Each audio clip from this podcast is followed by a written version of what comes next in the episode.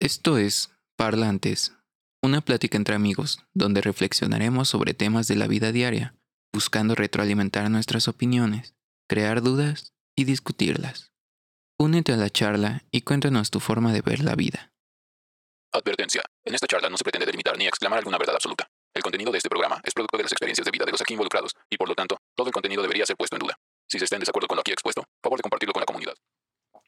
Entonces, Entonces, pues vamos a hablar de la calma, la calma, la bendita calma. eh, porque después de la muerte viene...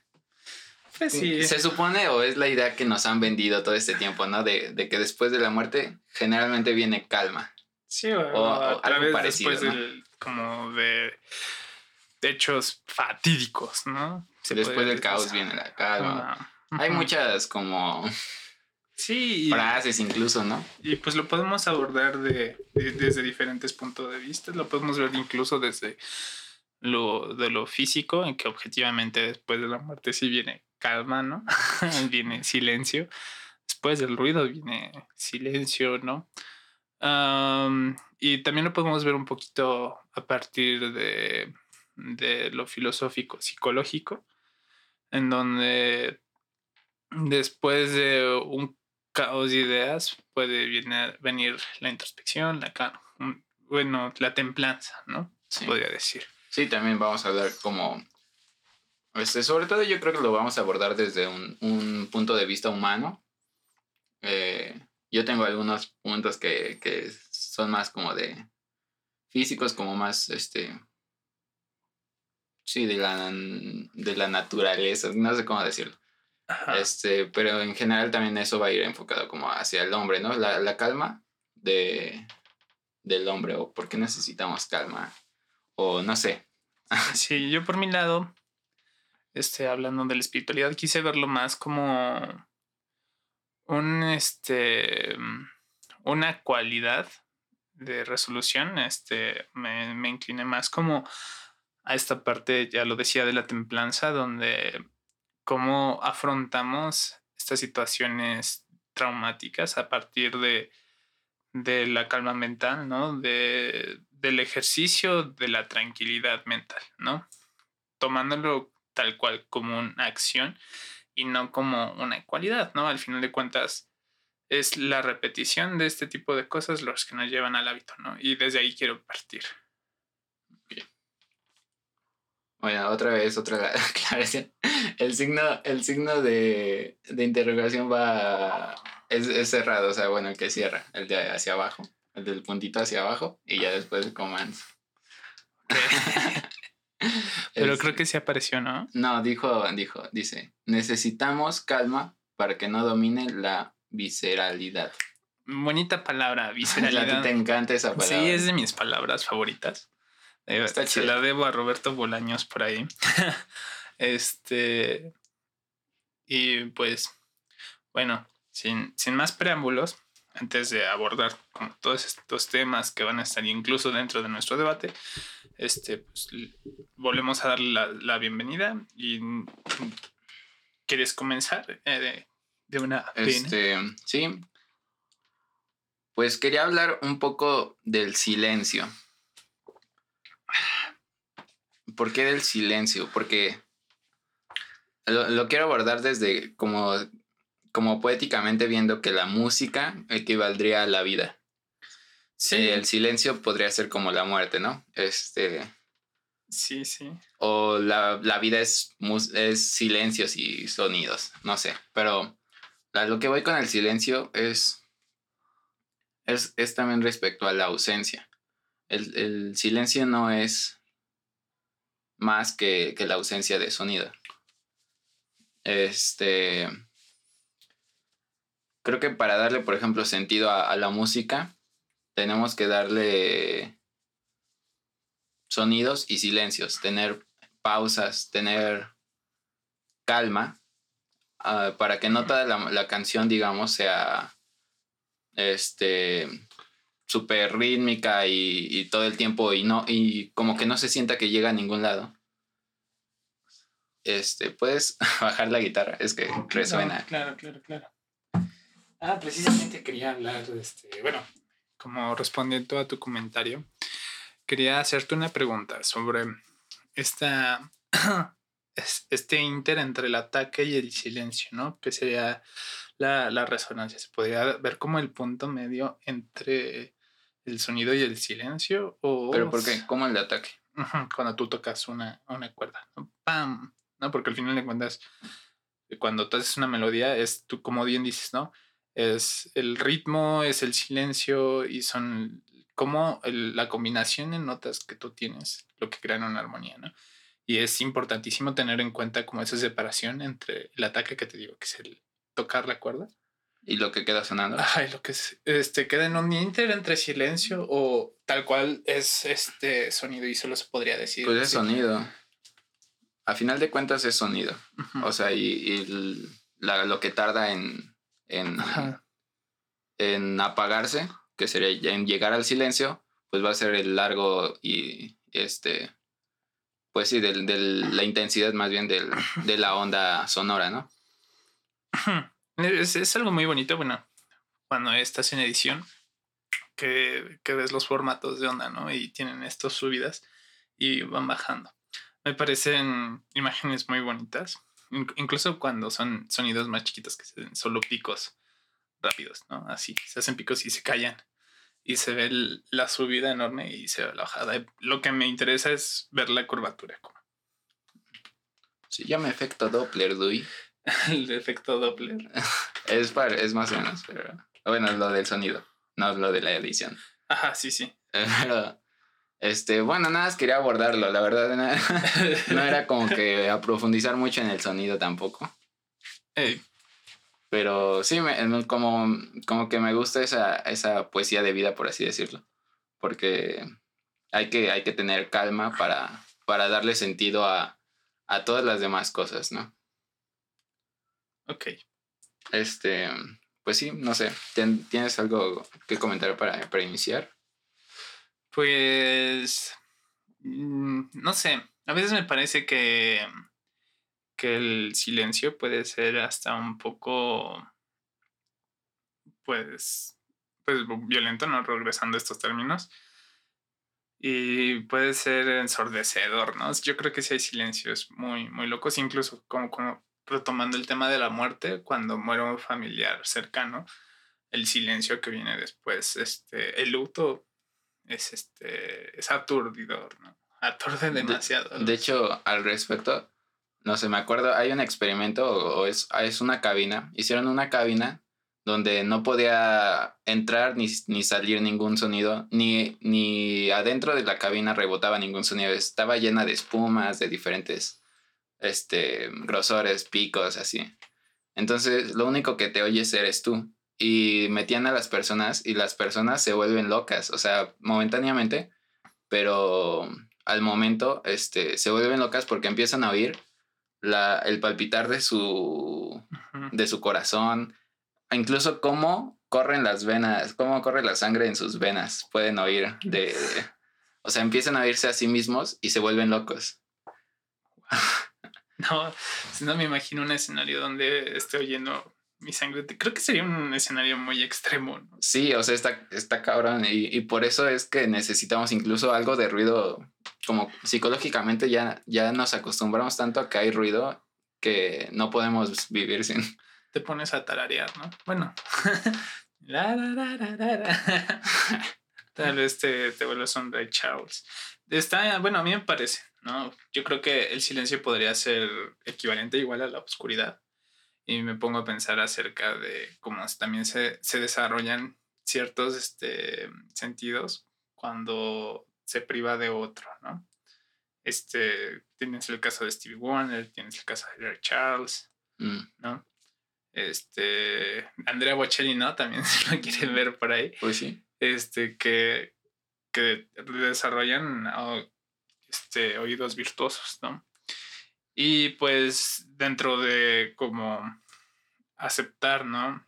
Con calma cierto tipo de deficiencias también nos puede llevar como a afrontar lo que podrían parecer obstáculos más grandes de nuestra vida, ¿no? Y, y yo por ahí quiero empezar con, con mis puntos. Este, ¿dónde? Bueno. Este... Oye, esta vez no hicimos la canción del inicio. Ah, pero pues en cualquier este momento. Sí, ahorita, ahorita, ahorita tocamos. Sí, por eso te pregunté hace rato, ¿no? De, ¿Qué onda, morro? Este, pero no te entendí, perdón. no te entendí, perdón. La calma existe incluso en periodos de extremo caos, ¿no? ¿A qué me refiero esto?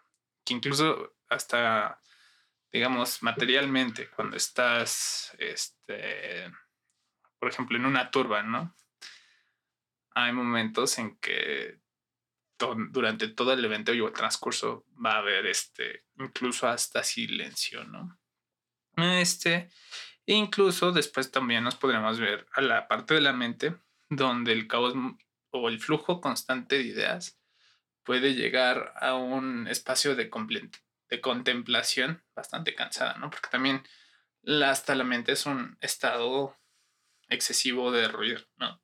Sí. Este, yo en, esta plática quiero ahondar mucho en la lectura que estoy haciendo, que es Crimen y Castigo, y va sobre Raskolnikov, ¿no? Este, Rodion Raskolnikov. Y este muchacho tiene muchos, muchos pensamientos en su, en su cabeza, ¿no? Piensa tanto que él piensa que él es una persona superior, ¿no? Y llega el momento en que cree que el ruido de su interior se podrá esclarecer en el momento de su muerte, ¿no?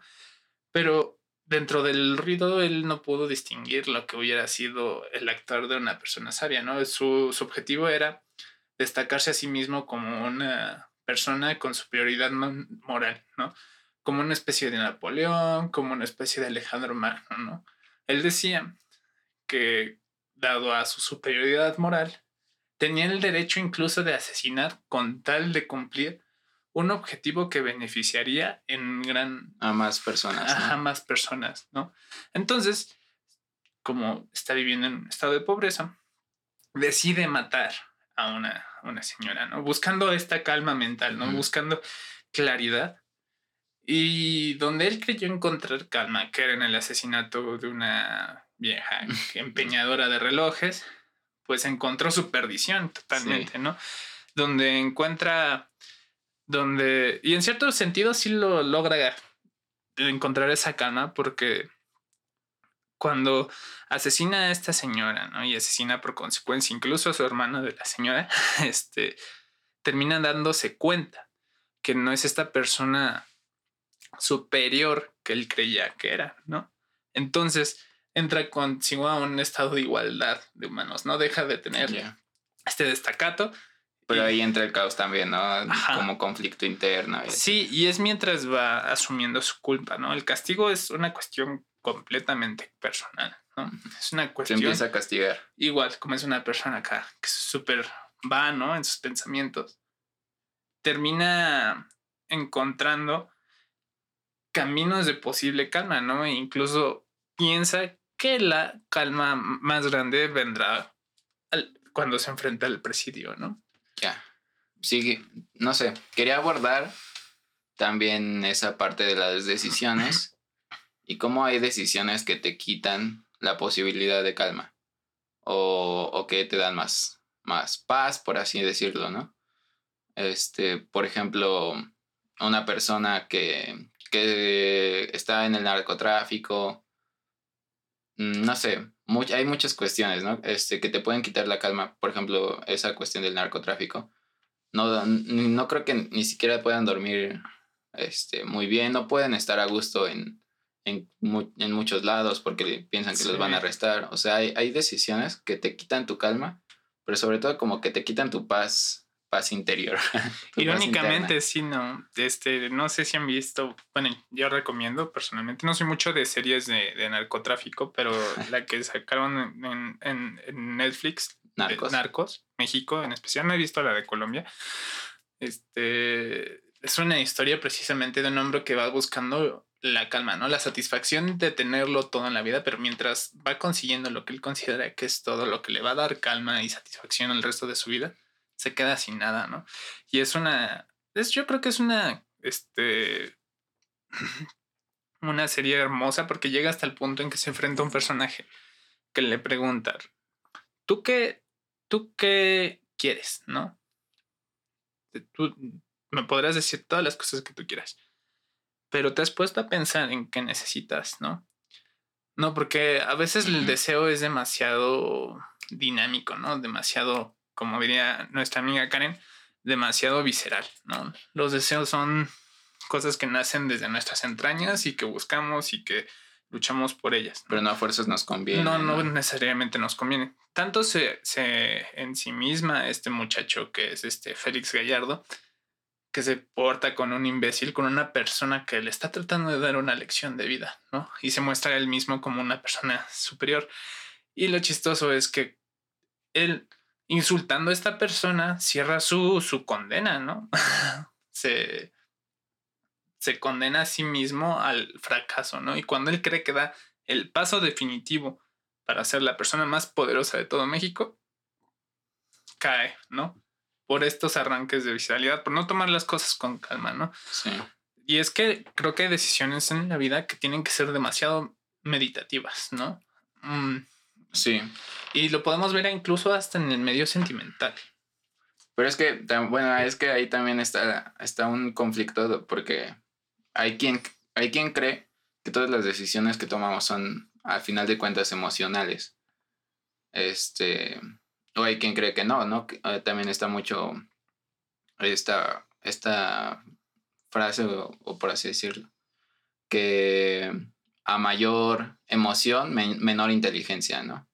Y que no tomes decisiones en un estado de emoción alta.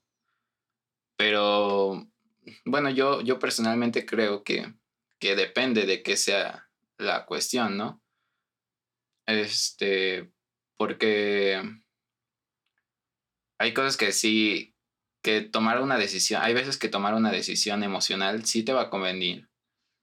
Si se trata tal vez de temas emocionales, ¿no? Si se, si se trata tal vez, mm, sí, de, de, de temas que involucren más allá que, un beneficio y que, la inteligencia y que esto me va, va, a ir bien, sino simplemente me va a satisfacer, me la voy a pasar chido tal vez, pero hay que saber cuándo, ¿no? Cuándo tomar decisiones. Importantes, sí. Mm, yo creo que también, por ejemplo, tomando lo que dices, incluso hasta en la ciencia, yo lo veo mucho en ciencias sociales, a veces llevarse profundamente por tus pasiones al elegir un tipo de, de producción o un tema de investigación, puede hasta dificultarte tu proceso creativo, ¿no? Hay veces que es necesario pensar con cabeza fría y no es como apartar la pasión completamente, pero hay que saber cuándo tener este, determinación y de cuándo tener corazón, ¿no? Yo podría decir. Sí, sí, sí. Y pero también es bien difícil, ¿no? Porque como si estás en un estado emocional alto, no vas a poder tomar decisiones en este lógicas y no es como que en el momento te pongas a pensar, voy a respirar y me voy a calmar y voy a tomar la decisión. No, en el momento es como un caos emocional y, y, piensas como que necesitas tomar una decisión ya, ¿no? Más si, si es emocional es como que ya y, y pues tomas decisiones emocionales y paz, ¿no? Resulta que la cagaste o... Sí, no, tener como... Es que tener toda esta visceralidad puede llevar a cometer hechos estúpidos, ¿no? ¿Y cuántas veces no ha habido, por ejemplo, guerras por amor? Este, podemos tomar el claro ejemplo de, de París y Elena, ¿no? En, en, la, en la guerra de Troya, cuando este París va a ver a Agamenón se, hace de, de su de, su esposa Elena. Si me, si me equivoco, corríjanme por favor. Eh, no, es Menelao, el esposo de, esta Elena. Y se lo lleva, ¿no? Este, se la lleva a Troya en un cofre y pues se casan, ¿no? Y, por puro amor, ¿no? Por puros celos, por pura desidia y por sentirse traicionados, se declara una de las guerras que pondrían fin a una de las civilizaciones más importantes en lo que es Asia Menor, ¿no? Porque al final de cuentas, Troya, por ejemplo, quien no sepa, Troya está cerca de Constantinopla. Bueno, Constantinopla está muy, muy después en el tiempo, pero es precisamente este paso lo que lo hacían fantabuloso, ¿no? Es la famosa ruta de la seda, ¿no? Y el hecho de que unos bandidos como son los micénicos y los, eh, bueno, en ese, bueno, sí que los micenos después desembocaron en los este, espartanos, pues destruyeran esa civilización tan grande, pues, pues es un, es un antes y un después, en, o sea, es tan grande en la cultura romana como el nacimiento de Cristo en nuestra en nuestra cultura occidental, ¿no? pero no entendía de, a, qué venía. Ajá, como esta visceralidad, ¿no? Como lo, lo ah, el, tipo de, el, tipo de, eventos tan grandes que luego puede desatar, ¿no? Y que son trágicos, ¿no? Sí, por, por, una decisión tomada con visceralidad. sí, pues creo que así nos ha marcado completamente nuestro, nuestra historia y nuestra vida va a seguir siendo marcada por nuestras decisiones. Y pues la mayoría de nuestras decisiones sí son tomadas, creo que emocionalmente. Sí, y rápidamente. Y sabes, yo creo que, y regresándonos al plano sentimental, y hablándonos directamente de relaciones, ¿no? Interpersonales. Cuando tú tomas una decisión visceral, es más posible que tu relación se vaya al, al carajo, ¿no? Que si realmente te paras a observar el horizonte y entender el contexto en el que estás parado, ¿no? Ah, Yo creo que es un problema muy grande y de nuestra generación, ¿no? De que todo lo quieren rápido, rápido, rápido, rápido. Sí, pero es que también está, y justo eh, se corre la, como esta filosofía de, de, no, es que a mí me, cosa, me gustan las cosas intensas y que todo pase rápido y, todo súper... ¿no? Y el momento, lo entiendo, pero hay momentos para el memento mori y hay momentos para el Ajá, o sea, creo que no tenemos que llevarnos tanto por impulsos, incluso, ¿no? Podemos verlo en escritores del siglo XIX, ¿no? Que es como cuando más de moda estuvo como este sentimentalismo eh, extremo, lo podemos ver en personas como Manos, como Nietzsche, ¿no? En, como Kierkegaard, que por pasiones crean cosas, este, hermosas, pero que en su vida personal resultan en, en cuestiones trágicas, ¿no? En soledad. Pero creo que el arte, el arte sí rifa más tomando decisiones emocionales, más que eh, lógicas, porque igual, no sé, vuelvo con, con, una frase de que tengo que la, la, una forma de matar el arte es volver la fórmula. Y pues el arte, creo que no, el arte y la esencia del arte va respecto a las emociones, los sentimientos y, sobre todo, a los sentidos.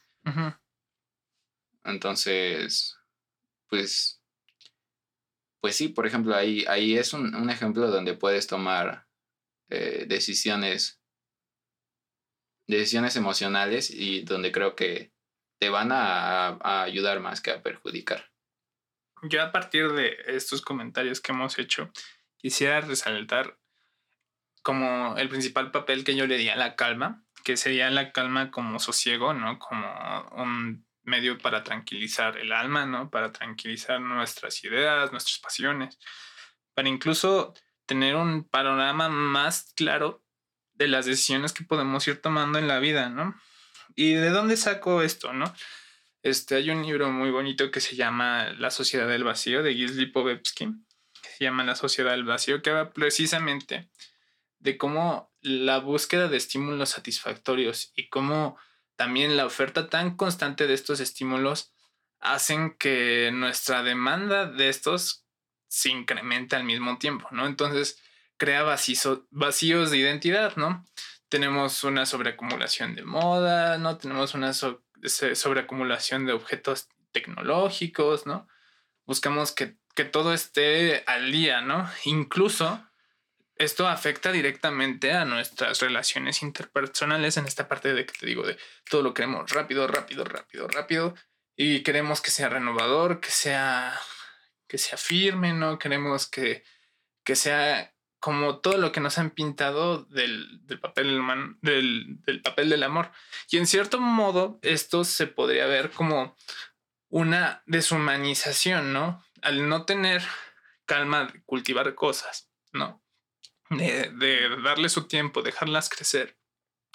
Estamos como matando muchas posibilidades de lo que podrían ser este... Si aplicáramos la paciencia, ¿no? Ajá, que podrían ser escenarios totalmente gratificantes y más enriquecedores a la vida humana, ¿no? Sí, y creo que sí es, es un error y, tal vez incluso yo diría que no es tan actual, porque por ejemplo en los gobiernos y sobre todo en los gobiernos de, de los últimos centenas de años, se, se enfocan en, en crear leyes para el beneficio a corto plazo. Entonces, no toman decisiones muy acertadas, por así decirlo, porque no tienen la calma de esperar, de hacer cosas que, que tarden en, en dar frutos. Y, y, quieren, y también las personas exigimos y se exige a los gobernantes que den soluciones rápidas. Este, y pues las soluciones rápidas no son las que menos duran. Sí, porque pues no son. Imagínense ustedes, construyen una pared, ¿no? Y ponen los ladrillos así, pam, pam, pam, pam, pam, pam, pam, ¿no? Y la segunda línea, pam, pam, pam, pam, pam, pam, ¿no? ¿Qué les asegura que la mezcla que hicieron para juntar los ladrillos no está mal hecha? Si se pasaron de cal, si se pasaron de agua, ¿no? Para empezar, ¿qué les asegura que la estructura que ustedes eligieron premeditadamente no va a flaquear en momentos de tensión, ¿no? Parte de la construcción o incluso en, la, en, en el enraizamiento de un árbol es encontrar un terreno fijo en donde se pueda soportar el peso de la propia estructura, ¿no? Si la estructura no tiene estos cimientos fuertes y si empieza mm, como, como una como una flor de raíces cortas, ¿no? Cuando venga el viento se va a caer y, no va a tener el propósito al que se propuso, ¿no? Tener un, refugio se supondría que es un, es un estado de seguridad, ¿no? Y tener un refugio con malos cimientos hasta puede ser una, una peor situación trágica, ¿no? Nos puede llevar incluso a la muerte. Sí. Bueno, eso es mm, como tu perspectiva desde el, eh, desde la paciencia. Yo, yo la enfoqué más como hacia la contraparte del caos. Este. Y pues no sé, quisiera abordarla también desde. Bueno, más bien quisiera dar un punto. Este. del vacío. sobre el vacío. Y es que va respecto a, lo del caos. Este. Hablando como del, del vacío, encontré un, un término que es el, vacío cuántico. Y lo que es el vacío cuántico, este, no es como. No es como las cosas que nos venden selladas al vacío o, o como una sala vacía o un vaso vacío, ¿no? Porque aún dentro de esto hay, hay materia, ¿no? Sino que el vacío cuántico eh, va respecto a, que no se encuentran, más bien lo que se encuentra dentro es lo que entra de afuera y lo que entra empieza a chocar, eh, empiezan a haber colisiones de partículas y, empieza a haber un caos interno aún, aún en el vacío. Este, de hecho, peor en el vacío. Y bueno, va, va, va, esto da un principio que se llama el principio de la incertidumbre. Este, que es que no se puede calcular una posición la posición de un objeto o la velocidad, ¿no? Pero esto sucede solo en, tamaños cuánticos. No sucede en la, en la, con una camioneta, ¿no? Que sabes dónde estás y, a qué velocidad vas. Sino que eh, va como, bueno, literalmente, que si tú quieres medir la posición de algo, mandas una señal de un, fotón. Si quieres medir la, la posición de un, de un electrón mandas un fotón para que lo pueda leer y este desvía el otro y entonces no se puede no se pueden cumplir las dos al mismo tiempo. Este también en, dentro de esto ya nada es como rápido este se incumplen ya las leyes en la, en la en esta cuántica en estas leyes cuánticas se incumplen las leyes de la materia como la que la materia no se crea ni se destruye porque sí se, se crea y se crean antimaterias o el bosón de Higgs, ¿no? Y este, bueno, perdón, me, me explayé un poco, pero a lo que voy es, es la pertenencia o la similitud, no, ¿cómo se diría? La dualidad que existe entre el caos y la calma, donde y literalmente, físicamente, no puede haber una sin la otra. Sí, y es que antes de, de la gran explosión, todo era vacío y es en ese propio vacío donde todas estas variables van colisionando entre sí, creando situaciones, digamos, enfocadas de calma, ¿no? Tanto así de que se crea nuestro sistema solar, ¿no? Por así decirlo. Sí. Se, se crean... Algo así. Ajá, pero tiene hasta cierto sentido, ¿no? Porque al mismo tiempo de que tú lo, tú lo pones en este nivel físico, pero si nos, nos regresamos a esta parte interpersonal, ¿no? De, del vacío existencial, son las gran enmarañamiento de, de, de variables, ¿no? Lo que va creando di diferentes como áreas de oportunidad en las personas, ¿no? Sí. Um, Y e incluso una persona con depresión tiene más tendencias creativas que una persona que ha tenido una salud o mental que tiene, constante, ¿no? se su vida se vuelve un poco aburrida, ¿no? La- las complicaciones en la vida este, también la nutren y te nutren a ti porque te... Si sobrevives a ellas, si no te mata, te hace más fuerte, ¿no? Y este, pues si logras pasar, por ejemplo, una depresión o lo que sea, te logras hacer tal vez de, de algunas herramientas, este, pues para la vida, ¿no? Y, que te tal vez pueden llevar sean- hasta ser mejor persona, ¿no? Sí, y tal vez las herramientas sean, por ejemplo, la música o la pintura, ¿no? No sé si has escuchado de los hikikomoris en Japón, No. que son personas que se encierran en su casa literalmente por años, ¿no? Y que nada más no eh, están en, como en su computadora, ¿no? Que se la pasan consumiendo revistas, ¿no? Videojuegos, ¿no? Este, se dedican al freelancing, pero no salen para nada de la... Entonces... Me. oh, amigo, eres un hikikomori. No, pero pues digamos, ni tienen este, interacción con su familia, ¿no? Y se desconectan de todo el mundo. Qué chido. Y entran en un estado de, de depresión, ¿no? En un estado de depresión constante.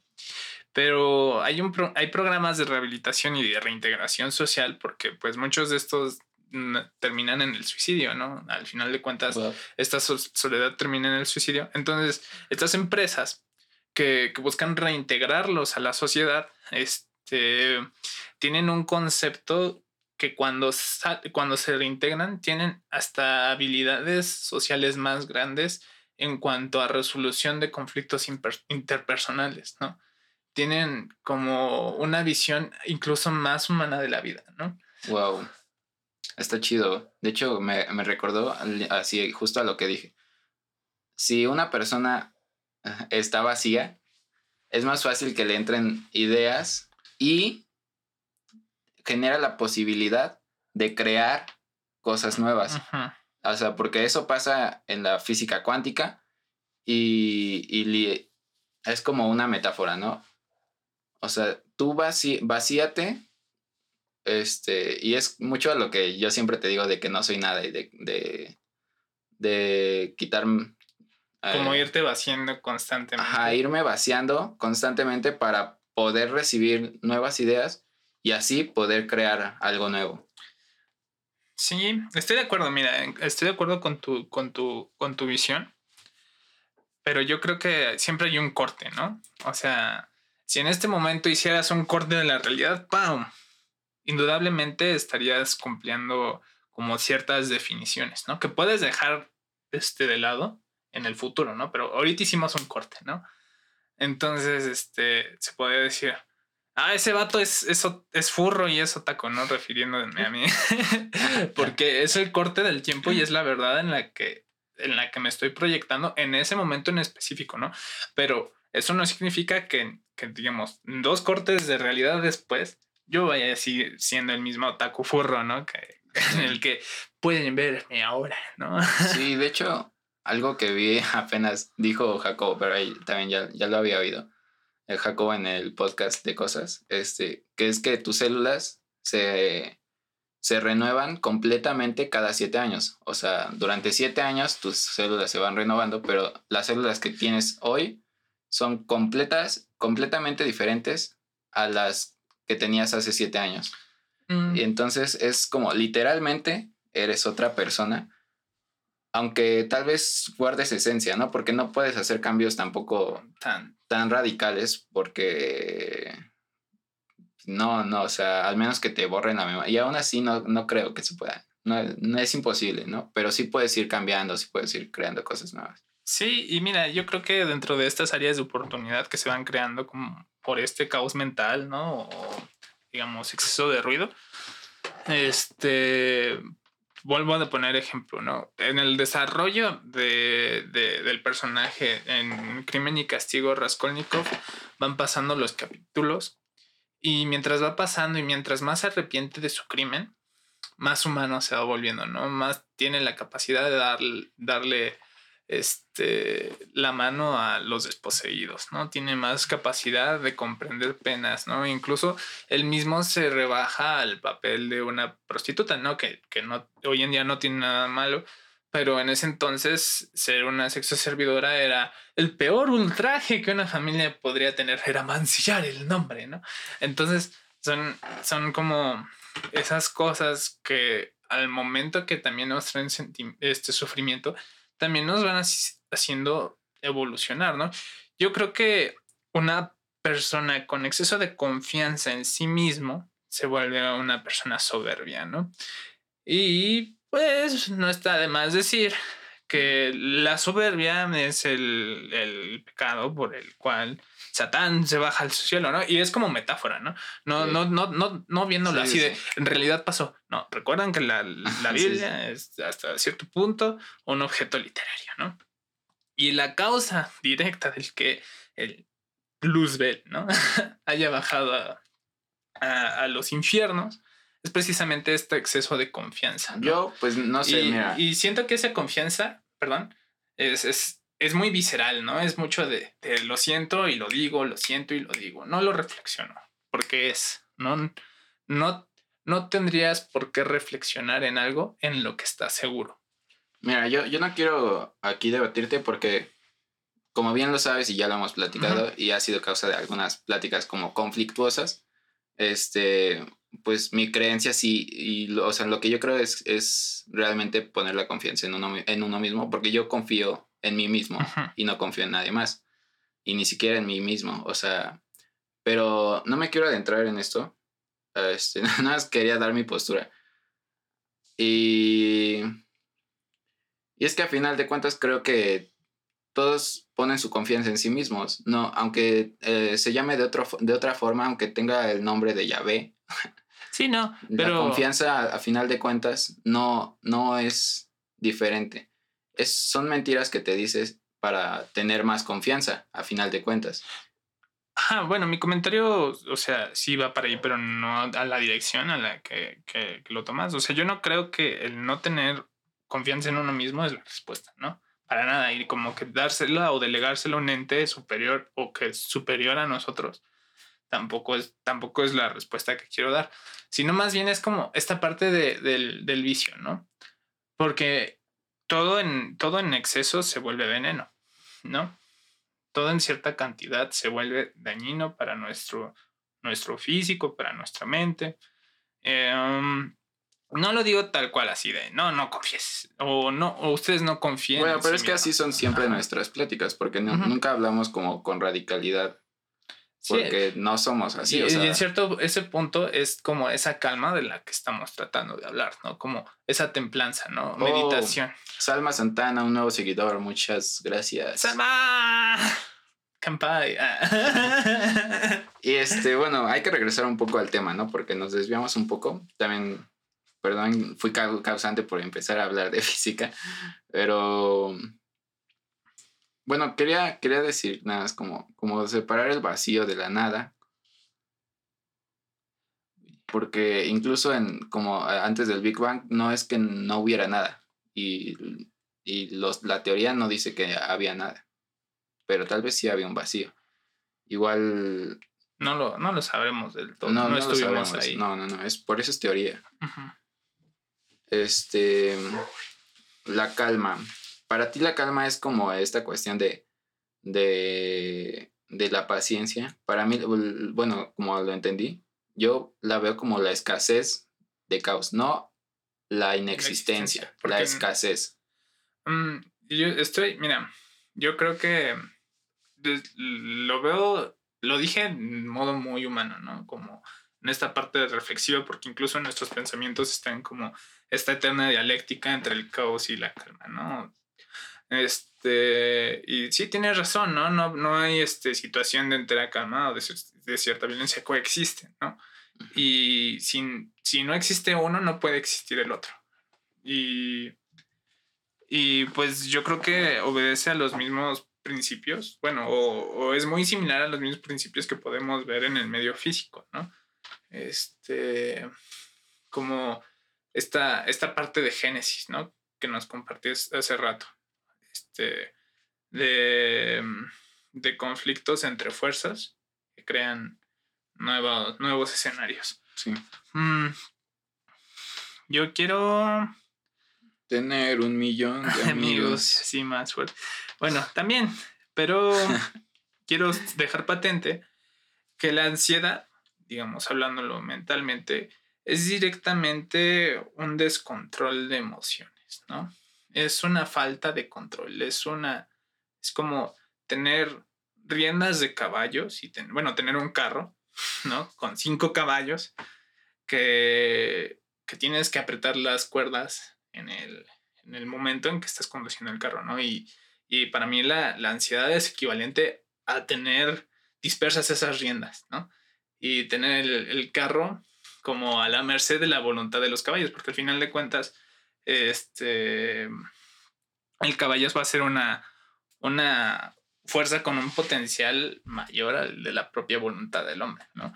Pero si tú dejas atrás como este, bueno, si controlas todos esos sentimientos y tomas las riendas con suficiente firmeza, ¿no?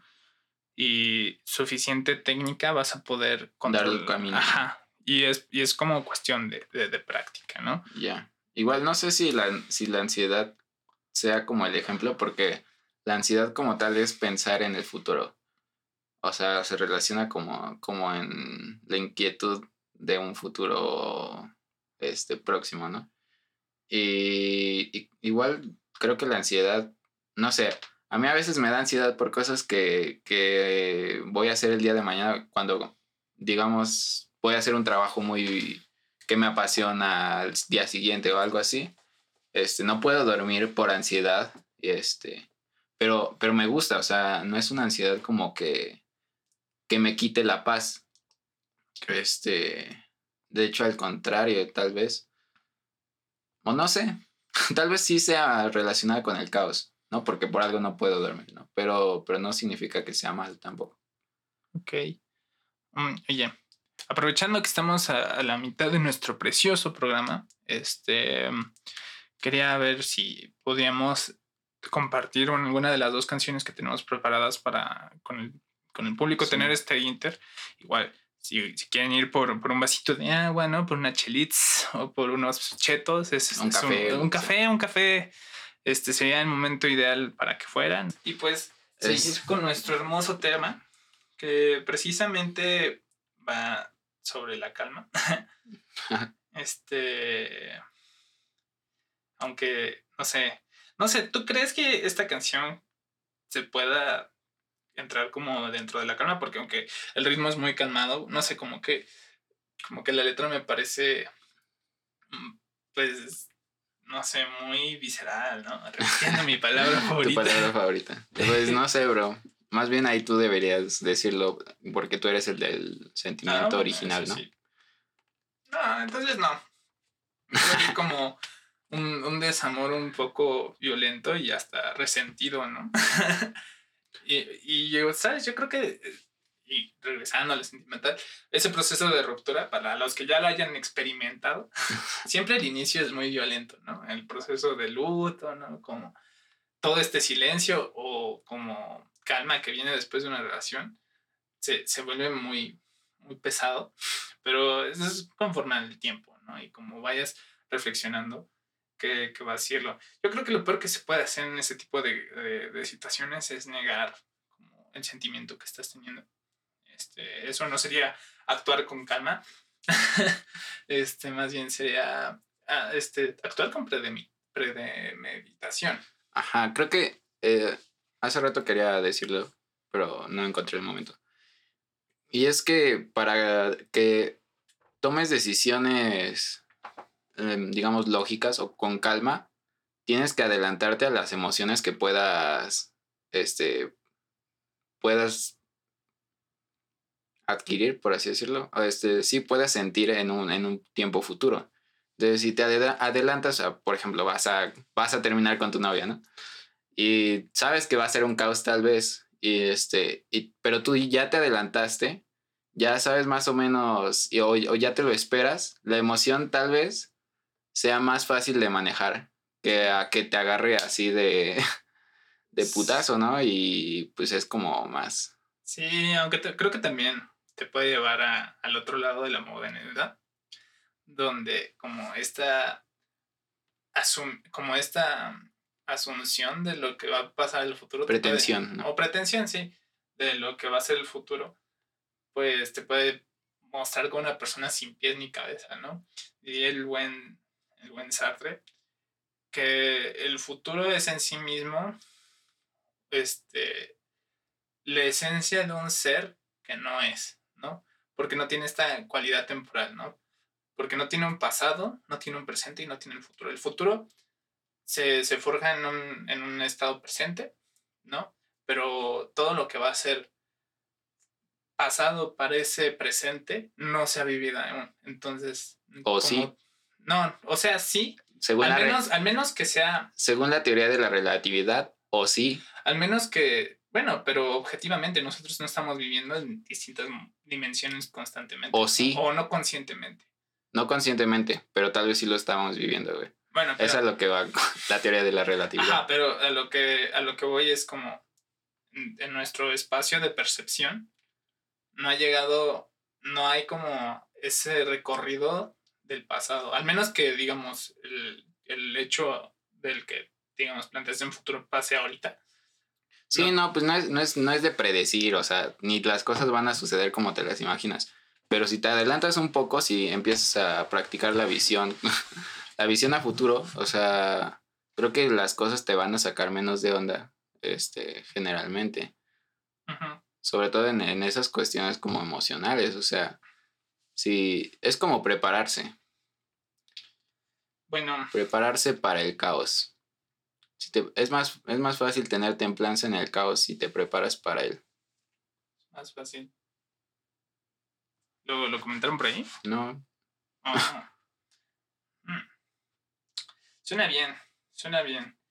Este, pues sí, es como, como el campesino, ¿no? Que logra ver los signos del cielo y pues predice lo que es una tierra, entonces puede darle un mejor tratamiento a, a su cosecha, bueno, a su cultivo que si realmente ignora estas señales, ¿no? En cierto modo, relacionarte con tu propio pasado te ayuda a tener esa como consideración en las decisiones que vas a tomar a futuro, ¿no? Este, en esta segunda parte de nuestro hermoso programa Parlantes, este, ah, ¿o tienes otro punto que decir? Pues quiero, quiero hablar de, de ya no tres puntos, o sea, pero yo creo que son de esto, de lo que dices. Uno, la templanza, ¿no? Ajá quiero hablar de la quietud y de la paz interior. Ah, entonces es el momento ideal para sacar la siguiente carta, que es el estoicismo. el estoicismo, que es una corriente filosófica que sus primeros, este, o sus principales este, representantes es Epicuro, Séneca y Marco Aurelio, ¿no? Epicuro y Séneca como principales teóricos y, y Marco Aurelio como la prueba viviente, ¿no? De que el, el tener como estas consideraciones de vida puede llevarte a una visión de vida pues hasta cierto punto magnífica, ¿no? Porque hasta hoy en día recordamos a Marco Aurelio como uno de los mejores gobernantes de toda la historia. Uno de los cinco sabios de Roma. Exactamente. Entonces, pues de qué va el estoicismo, ¿no? El estoicismo básicamente es un relájate, carnal, ¿no? no todo lo puedes controlar. Un take it easy. Take it easy, ¿no? Pero siempre con un, un, un, un rigor personal, ¿no? O sea, tomárselo con calma, pero con una lógica y firmeza y disciplina moral, ¿no? Es hasta cierto punto la construcción de una personalidad basada en el arte, ¿no? El crear una persona artísticamente virtuosa, ¿no? y, y es, es demasiado interesante porque, de nuevo, te plantea dos cosas, ¿no? Que el caos y la calma son ejes rectores de la vida, ¿no? Así como ya lo habíamos comentado en el de paz y violencia. La paz y la violencia son dialécticas, no los puedes separar el uno del otro. Entonces, asumirlos es encontrar una visión más cercana a lo que se podría considerar como realidad, ¿no?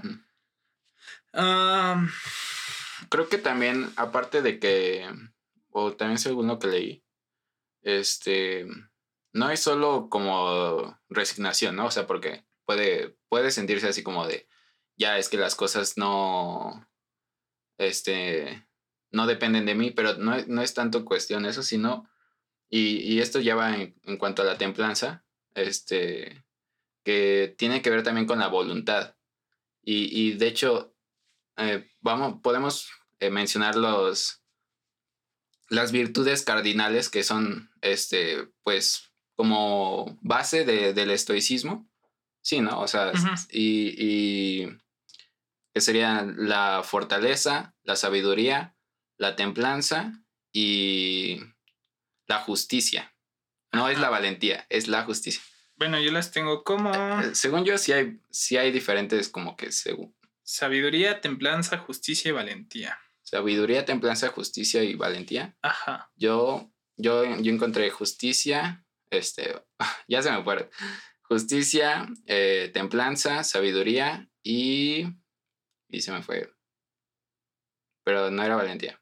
Igual, da igual. Ahorita no vamos a hablar de las otras. Yo, bueno, yo creo que, bueno, analizando esto, me gustaría como, como ver a la sabiduría como, como una que domina a las tres, ¿no? Porque en cierto sentido, el actuar sabiamente es como el conjunto de estas tres, ¿no? Por un lado... Aplicar la templanza. La templanza, o sea, y... tener la, la conciencia suficiente como para mantener la calma en tiempos de tensión, ¿no? Este, que sería la justicia, la capacidad de, de darle a cada quien su lugar, lo que, lo que merece, ¿no? Lo que merece. Y la valentía como esa capacidad de acción, ¿no? Como esa capacidad de riesgo. Y precisamente a mí la sabiduría se me, bueno, yo lo había dado una definición en el programa pasado, que es precisamente saber darle a cada cual y a cada quien su lugar, ¿no? Y, pero eso es la justicia. No, pero hablando también de, de, de, de, cosas físicas, ¿no? O sea, no solo en cuanto a la humanidad. Y es como incluso saber tratar, o sea, en esto de cada cual, es a cada situación darles un tratamiento especial, ¿no? O sea, darle, darle dentro de su complejidad de cada evento, darle el mejor tratamiento que se le pueda, ¿no? Este es una cuestión muy difícil, ¿no? Este, hasta cierto punto llegar a este grado de virtuosismo moral. Por eso es mucho, mucho de lo que se le critica. Pero yo creo que, o sea, cuando volteas a ver al estoicismo frente a otras corrientes filosóficas, tiene un, un, un objetivo tan noble que incluso hoy en día este, resulta siempre interesante de, de, hablar y de mencionar, ¿no? Incluso de discutir, ¿no? Porque es, yo creo que mm, es una vida guiada por, digamos, por la, por la razón perfecta, ¿no? Punto que sí. Yo, yo de hecho, o sea, sí aplico el estoicismo, aún antes de saber qué era porque me topé hace mucho tiempo con las virtudes cardinales. Este, y pues las anoté y ahí tengo una lista con, no solo con las virtudes cardinales que son romanas, ¿no? Sino con, con diferentes virtudes que también hay otras nueve, este, que son vikingas y etcétera, ¿no? De varias, varias culturas. y me califico. Califico, por ejemplo, qué tan, qué tan bien estoy de, de por ejemplo, en, las virtudes cardinales, ¿no? ¿Qué tan justo soy? ¿Qué tan sabio soy? ¿Qué tan, este, qué, qué tanta templanza aplico, ¿no? Eh, me, gusta, me gusta guiar así mi vida, pero, pero sí, o sea, no, no tomando nada más el esto, al estoicismo como, como... Muchas gracias, Axel Shanks. He compartido el, el, el, directo. Ya saben, ahí sale, aquí abajito sale si, si comparten. Sí. También si reaccionan y si siguen la página. Sí, sí. um, pues, este... Pues sí, o sea, nada, le, como me gusta darle variedad a, a, las creencias. Mira, a mí me gusta practicarlo, ¿no? Y me gustaría tener una habilidad tan grande como para poder decir, soy un estoico hecho y derecho. La realidad es que no, ¿no? La realidad es que yo creo firmemente que es un proceso largo este, y comprendo lo que dices, ¿no? Porque muchas culturas, este, o incluso en la vida diaria, se mueve muy diferente la persona que se mueve con predemedita, premedi, eh, bueno, predemeditación. Ajá, a una persona que se mueve tranquilamente, ¿no? ¿Cuáles son las formas de resolver un conflicto, ¿no? Y cuál es la relación que tienes tú como persona al momento de, de resolver un, un conflicto con tu propio entorno, ¿no? Digamos lo físico, psicológico y social, ¿no? Y el cómo, cómo lidies con estas cosas va a determinar en gran medida quién terminas haciendo, porque recordemos que no somos lo que decimos, somos lo que hacemos a final de cuentas. Y es muy, es, y te lo reconozco mucho, ¿no? Es, es, muy, es muy difícil actuar conforme a las circunstancias de manera noble, ¿no? Este, sí. es, es una cuestión muy difícil. Y, Pero, o sea, y por eso hablaba incluso de que era una corriente filosófica que se, que se, que se enfocaba en volver nuestro estilo de vida un arte, ¿no? Ya, pero o sea, tú sí, tú sí adoptarías el estoicismo. Y busco, ¿no? O sea, hay cosas en las que no estoy de acuerdo, evidentemente, ¿no? Porque no todo es perfecto. Mm, pero hay cosas que me parecen muy nobles, ¿no? Cuando te pones a, a leer reflexiones, ¿no? Que, que, pues es como la, la sagrada Biblia del estoicismo, este, pues te da consejos como escucha a tus abuelos, ¿no? Este, no discutas las palabras de tu no, padre pues. violentamente, ¿no? Aprende de los muertos, aprende a, a perdonar y, de, y, dejar ir, ¿no?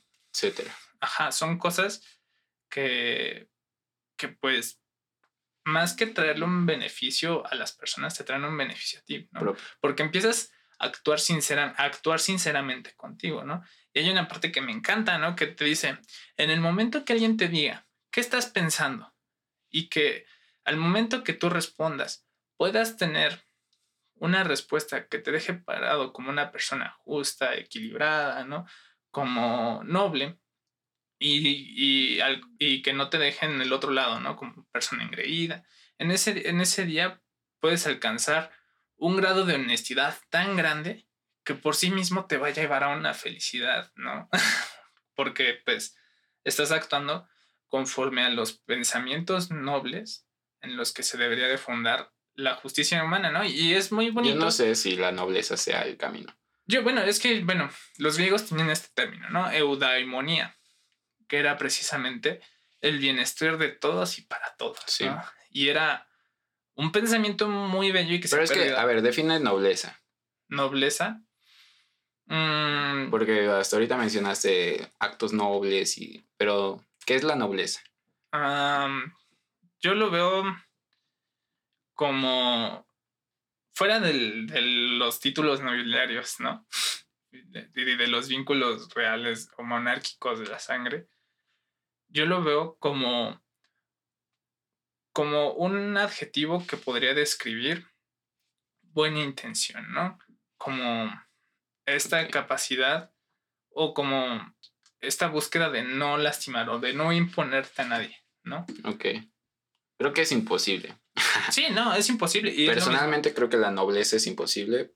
Ajá, pero puedes llegar siempre a un punto como en el que la mayoría de tus actos tengan como esa naturaleza, ¿no? Y, no todos, porque al final de cuentas somos personas que respondemos a nuestra, bueno, los, los humanos respondemos directamente a nuestras necesidades, ¿no? Más que ideas, respondemos directamente a nuestras necesidades. Porque ¿qué, qué necesitas tú para llevar a cabo tu vida? Vuelvo a lo mismo de, de que, que, ya, que ya he dicho esta frase de, este, creo que sí la he dicho en directo.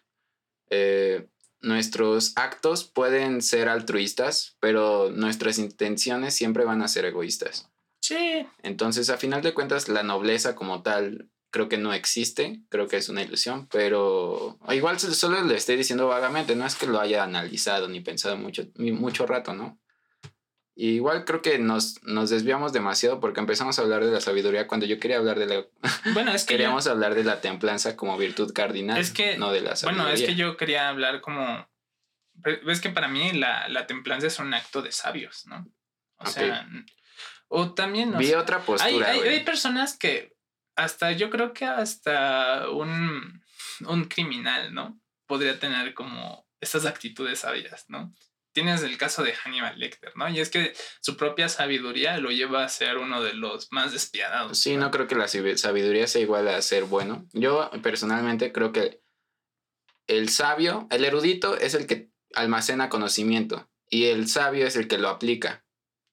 El sabio es un aplicador de conocimiento. Para mí es eso y también tiene que ver con, con lo de que toma buenas decisiones. Pero también encontré este otro, otro punto que es que la templanza es la, es la virtud cardinal que más eh, aplica la voluntad, más aunque que la sabiduría, que, que la justicia, es, es, la que más aplica la, la, la voluntad y, y, vista desde un punto estoico, o sea, lo, lo leí en estoy.co. Este, o no sé, ya estoy revolviendo tal vez los, las fuentes, pero, pero igual siento que sí, güey, porque la templanza es como una decisión respecto a, a algo interno. Yo creo que también externo, porque hay, hay, es que es como, como el propio estímulo, ¿no? Y el estímulo desata nuestros, nuestros sentimientos y a la vez nuestras interpretaciones. Sí, pero a lo que va la templanza y, y lo que mencionan los históricos es, es, bueno, mira, de hecho el origen de la templanza como, como palabra viene de la cualidad de moderar la temperatura. De, de hecho, de, de, la misma, del mismo origen viene la temperatura. Entonces, cualidad de moderar la temperatura. Y ya visto, lo más, visto más poéticamente, moderar el caos. Eh, también hay otro, otro, esto es como más, este, ¿cómo se llama? Bueno, del origen de las palabras. También está otro punto de vista que es espiritual. Encontré, sobre la templanza encontré muchas cosas, sobre todo espirituales, este, que hablaban de Dios y de Dios y de Dios y, y, todo era Dios. Y, este, y es porque muchos creen que, que la templanza no es, no, es, la moderación de la carne, de los deseos carnales, pero proviene de, Dios, proviene del Espíritu Santo. Entonces el Espíritu Santo es el que te da las, las,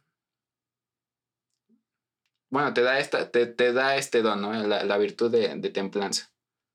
Y pues a lo que voy con la voluntad es que moderar la temperatura es es que aunque lo externo eh, sea un caos, sea, esté muy caliente, tú puedas internamente este, desapegarte de ello y, y pues mantener la calma aún, aún en... Ajá, y bueno, pero igual esa, esa actitud que a propia voluntad estás ejerciendo también ejerce cierta influencia con los agentes externos. Muchas veces también se vuelven esta parte de como líderes de opinión, ¿no? Una persona que, digamos, en un conflicto, en un grupo, ¿no? Focal, por así decirlo. puede haber dos posturas, ¿no? Puede haber la reactiva, que sea ya como la violenta, y podría ser la, templada, que es como tú dices, como esta capacidad de, de mantener el control dentro de las situaciones de conflicto. Y a la vez digamos, si todo se volcana a una sola decisión que sería. I am dying. Tranquilo, amigo, no. Ya, perdóname. Como si Me todo se inclinara- si no hubiera como este contrapeso, ¿no? A la reactividad, entrarías como a un estado de total violencia, ¿no? Por- porque, o sea, el hecho de que tú mantengas la calma en una situación acalorada, estás planteando un contraargumento al evento que se está suscitando, ¿no? Y yo creo que es esta parte en la que ya filósofos actuales dicen la capacidad de, de mediar, de encontrar el justo medio, ¿no? Y no como tú como agente mediador, ¿no? Sino que es la postura misma la que crea el medio ideal para la resolución del conflicto, ¿no? Este, pues sí, pero y mira, yo quiero hacer es este énfasis en, en esta parte, ¿no? En, en cuando hablamos ya de eventos como depresión, que parte de sentir tranquilidad en momentos de extremo estrés es buscar el entendimiento del contexto en el, en el, en el evento al que se somete el sujeto, ¿no? Y yo creo que, bueno, yo creo que hoy en día está como muy desfasada como esta imagen de Dios, porque antes como tratar de entender a Dios era tratar de entender como tu contexto, todo. ¿no? El todo, ¿no? Tu, tu, tu existencia o la complejidad del momento, ¿no? Y los agentes exteriores a ti, ¿no? Entonces, parte, yo creo, importante de, de tener una resolución templada y calmada es, es la observación y la asimilación de datos que si, si se ignoran podrían este, causar otros tipos de impresiones y por lo tanto otros vehículos de decisión, ¿no? sí. Pero igual creo que sí, se para tener templanza sí se necesita un desapego de la de lo que estás observando. O sea, primero va la observación, pero si tú eres parte de ello, no puedes contraponerte a la misma fuerza, sino que te vas a sumar a ella. Pero pues es Entonces, como esta parte del investigador, ¿no? O sea, cuando tú estás haciendo trabajo de campo, ¿no? Como investigador social. El investigador se tiene que quedar afuera de, del, del evento y sin embargo tiene que observar directamente este, los problemas, ¿no? Por eso no digo que los ignores, no digo que se ignore, digo que se observe, pero te desapegues. El desapegarse no significa eh, no ser ignorante de ello, ¿no? Sino que no te afecte o de menos, eh, sí, que tus decisiones no se vean eh, guiadas por el, el contexto exterior. También está este otro lado, pero va, siento que más que hacia la templanza va hacia la paz interior, que es eh, fluir, fluir con, con el mismo caos. Y si tú fluyes, este, en vez de tratar de contraponerte a él, vas a, vas a poder encontrar más fácil la paz, este, paz interior, porque no, no vas a, vas a ser parte de, entonces no vas a ser como que al que le estén agrediendo. Sí, yo creo que también depende mucho del objetivo que estés tomando, ¿no? Dentro de cierto conflicto. Porque si, digamos, en cierto conflicto tu interés es permanecer mm, fuera del, del conflicto y, y salir íntegro, pues es lo, lo ideal sería como tomar decisiones que te ayuden a alejar o des- descomprometer tu integridad dentro del propio conflicto, ¿no? Pero si tu otro objetivo es reconciliatorio, ¿no? Donde lo que importa es que las diferentes partes del grupo no lleguen a un evento de extrema violencia, ¿no? Este, pues es diferente el modo en el que tienes que actuar. Y en cualquiera de las dos puedes hacer decisiones, este, buenas o malas, ¿no? Por así decirlo. Pero creo que esto siento que lo dices por lo del desapego, pero creo que lo estás malentendiendo porque no es tampoco alejarte de, del problema. Ajá. Mm, es, es que, por ejemplo, me imaginé ahorita este, un conflicto donde si tú eres parte del conflicto y te, te pones y dejas que te guíe el conflicto y te pones a, a- te unes con el caos, ¿crees que se pueda solucionar? Creo que no es tan fácil como si lo ves desde una perspectiva fuera de lo que estás viviendo. Si lo, si lo ves, si, si te desapegas de él y dices, eh, yo estoy yo, yo estoy, mis emociones, digamos, tal vez, están separadas de, de la emoción contextual. Entonces puedes tomar decisiones, puedes proponer cosas que si te metieras y, y estás muy apegado a- al caos externo, no podrías dar, ¿no? como resoluciones. Nos comentan, creo que independientemente del objetivo, parte del caos es tu misma naturaleza aleatoria. Para quien lo expecta, pero intuitiva. ¿Qué? Puedes continuar, es que no alcanzo. Creo que independientemente del objetivo, parte del caos es su misma naturaleza aleatoria para quien lo eh, aleatoria para quien lo expecta, pero intuitiva para quien lo vive, como lo dicta la misma teoría del caos. Pues sí, ¿no? Al final de cuentas, el cómo, cómo te estés enfrentando el problema, este, interfieren varios, varios problemas, ¿no? Y justo iba a tocar esta parte en el cuando tú estás, este, en- dentro de un conflicto, no solo se somete el conflicto a punto de discusión, ¿no? Se, se somete tanto tus creencias, se somete como tus propios sentimientos, ¿no? Se someten tus pasiones, ¿no? Tu familiaridad con las personas que estén ahí. Y justo en este punto podríamos hablar de dilemas, ¿no? ¿Cómo actuar este, con templanza en, un, este, en una situación donde que compromete directamente tu estabilidad este, o integridad emocional, ¿no? O moral, ¿no? Por así decirlo. Sí, porque por ejemplo yo digo muy fácil lo del desapego, pero no es nada, nada fácil. Mira, yo en, en estudios de la ética se maneja mucho un, un, un dilema que se llama el dilema del tranvía y creo que ya te lo había comentado alguna vez. Que a muchas personas le parece una situación como muy desapegada de la realidad, pero si te pones a pensar el cómo actuaría una persona en dicho, en dicho evento, Dicha situación. es, es una cuestión pues, hasta cierto punto pues, trágica, ¿no? Mira, por un lado, tienes 10 personas atadas a las vías del tranvía Sí, sí. y del otro lado solo hay dos personas, ¿no? Pero da la casualidad que esas dos personas es tu pareja sentimental y tu madre, ¿no? Entonces, ¿qué decisión tomas? Tú, porque tú tienes el control de la palanca para desviar el tranvía, ¿no? Digamos, les va la, la línea del tranvía y se separa en Y, ¿no? Entonces tú tienes que elegir, ¿no? Y también no elegir es una decisión. Ajá, pero... Entonces, Pero son las únicas posibilidades. O sea, no puedes advertirle a, a las personas. No, no, no, hay tienes forma. el tiempo, no tienes el Ajá, tiempo, no tienes forma. los medios. Solo para- puedes jalar la palanca o no jalarla. Ajá. Cambiar el carril o, no para dos lados. O sea, si no lo cambias, matas a tus familiares. Si lo cambias, matas a 10 personas.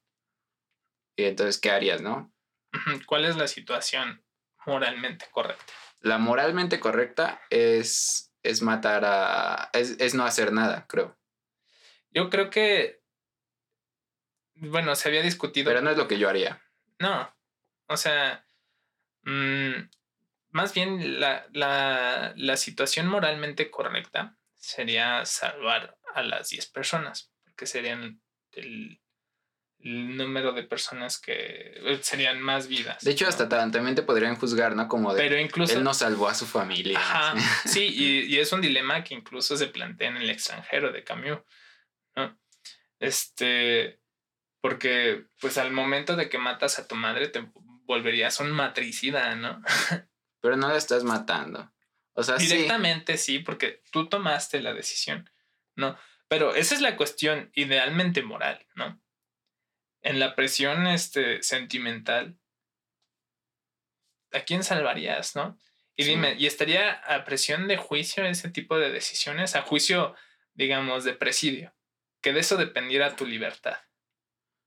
Pues creo que sí se podría, ¿no? O sea, de hecho la ley yo creo que condenaría si tú hicieras algo, no, no, porque Es que también el hecho de, de no hacer nada es una decisión. por eso, es pero, voluntad. pero eso es como si no hubieras estado ahí, o sea, legalmente hablando, digamos, no, no te conllevaría algún Pero es que mal. sí, o sea, Pero si tú jalas la palanca y en primera, no deberías de tú estar jalando una palanca porque no creo que sea legal en primera.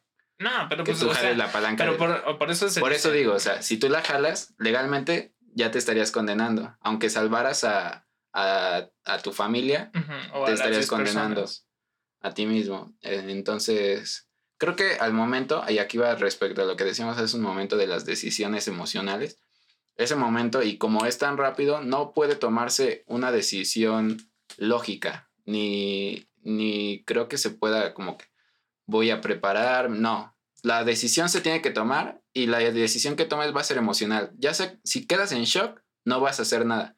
Pero si decides actuar, vas a jalar la palanca porque tus emociones y, y tu vida le da ma- un mayor valor a, a dos personas o a una persona que amas que a 100 personas. Aparte, la indecisión te generaría incertidumbre, ¿no? ¿Cuánto valor, cuántas personas valen el amor de una? O sea, creo que el, el amor no tiene un valor este explícito ni, ni nada como para poder valorarlo, ¿no? Igual te vas a la cárcel.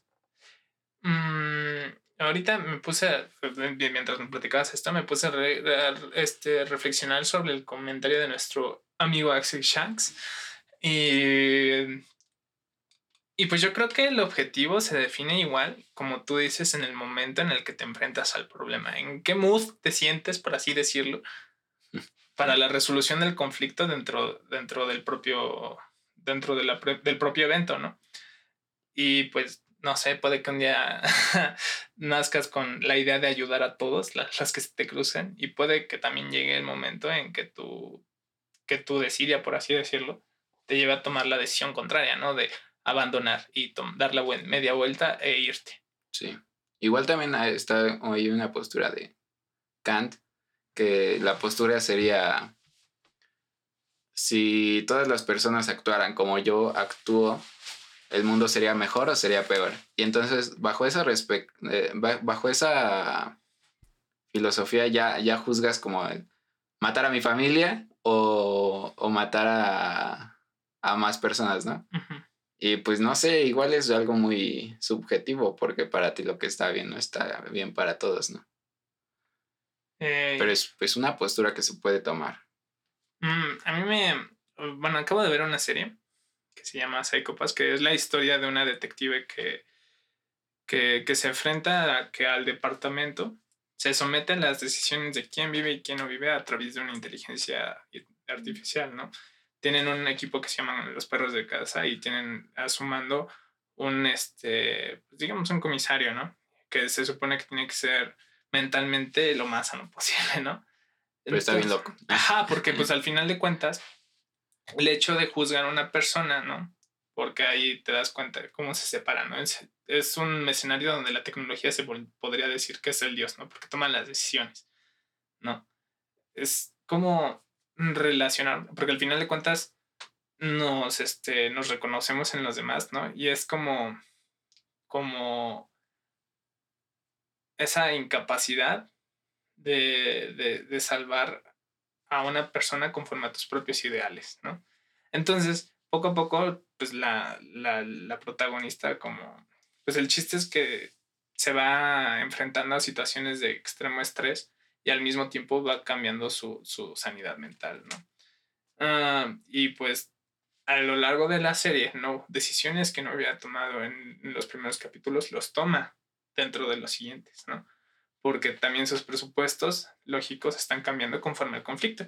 Y yo creo que es importante, ¿no? Porque, este, Es como parte de si- lo que menciona. Si, si, me, si me equivoco, pero tengo entendido que en la teoría del caos es el propio caos el que estimula el cambio este, de las cosas, ¿no? Y pues en cierto sentido es así, no puede haber, Incluso va relacionado con lo que mencionaba al principio del vacío cuántico. Incluso pues tienes este ejemplo muy básico de la tesis y la antitesis, porque es la, es, la, es la dialéctica entre estas dos lo que crea una síntesis, ¿no? Que es el conocimiento aprendido de un evento conflictuoso, ¿no? Ah, y eso al final de cuentas es la resolución un error, ¿no? Y ya resolviendo errores te da supuestamente una mejor capacidad de decidir o una mejor calidad de vida, ¿no? Este, lo dejo ahí al aire. te te, te, te va, bien. amigo. Este, pues no sé, ¿quieres hablar de la quietud, de la paz interior?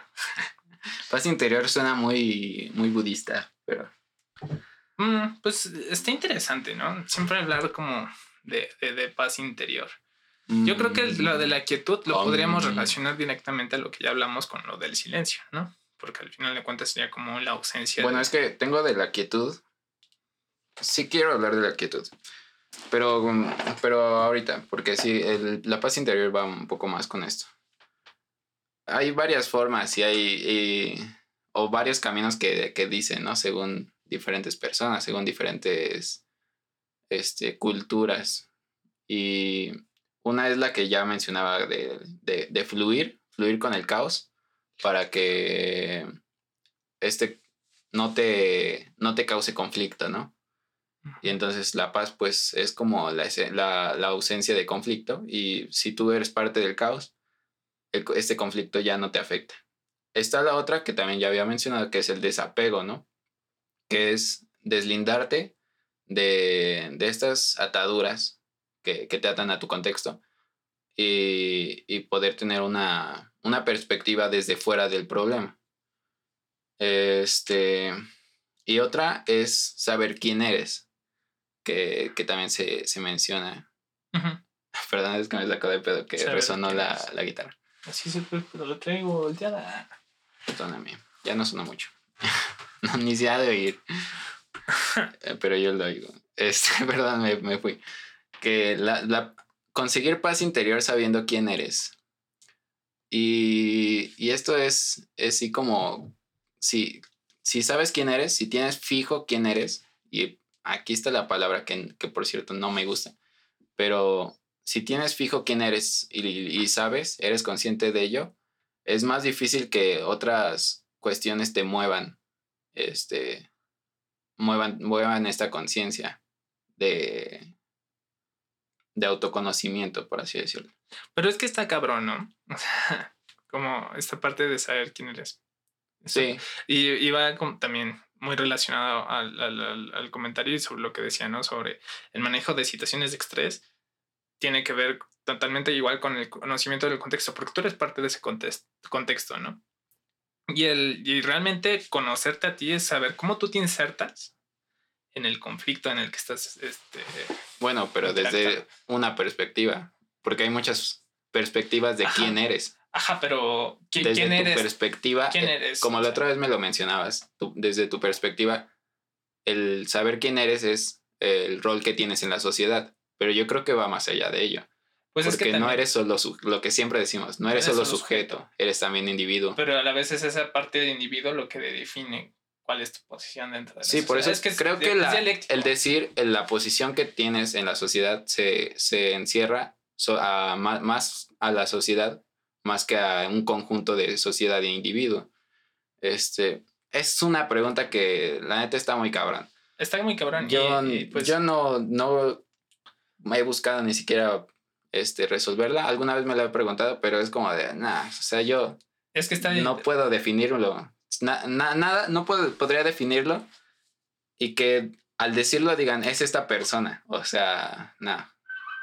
Bueno, no sé, ahorita que llegué a, aquí a, su bello estudio de Parlantes, el joven Aldo está viendo esta hermosa película que muchos conocerán que se llama Kung Fu Panda 2. Y mi pregunta siguiente va, va ahí metida. Cuando Po ¿no? logra dominar esta bola de fuego que sale del cañón de pirotecnia del pavo real ese, ¿qué es lo que hace realmente que tenga paz interior? Es saber, es por eso lo que fui de quién eres. Ajá. Del saber quién eres. Pero él se enfocó en su pasado. Él es el caballero dragón. Ah, ya, o sea, pero a lo que él, él encontró, ah, se encontró a sí mismo en su pasado. Eh, la película va respecto a que él no sabía de dónde provenía su origen, ¿no? Porque pues, fue adoptado y lo que sea, ¿no? Y entonces al encontrar, encontrar su pasado, al saber, se encontró a sí mismo, ¿no? Y encontró paz en, en, en su interior. Pero mm, se me hace una forma un poco... de...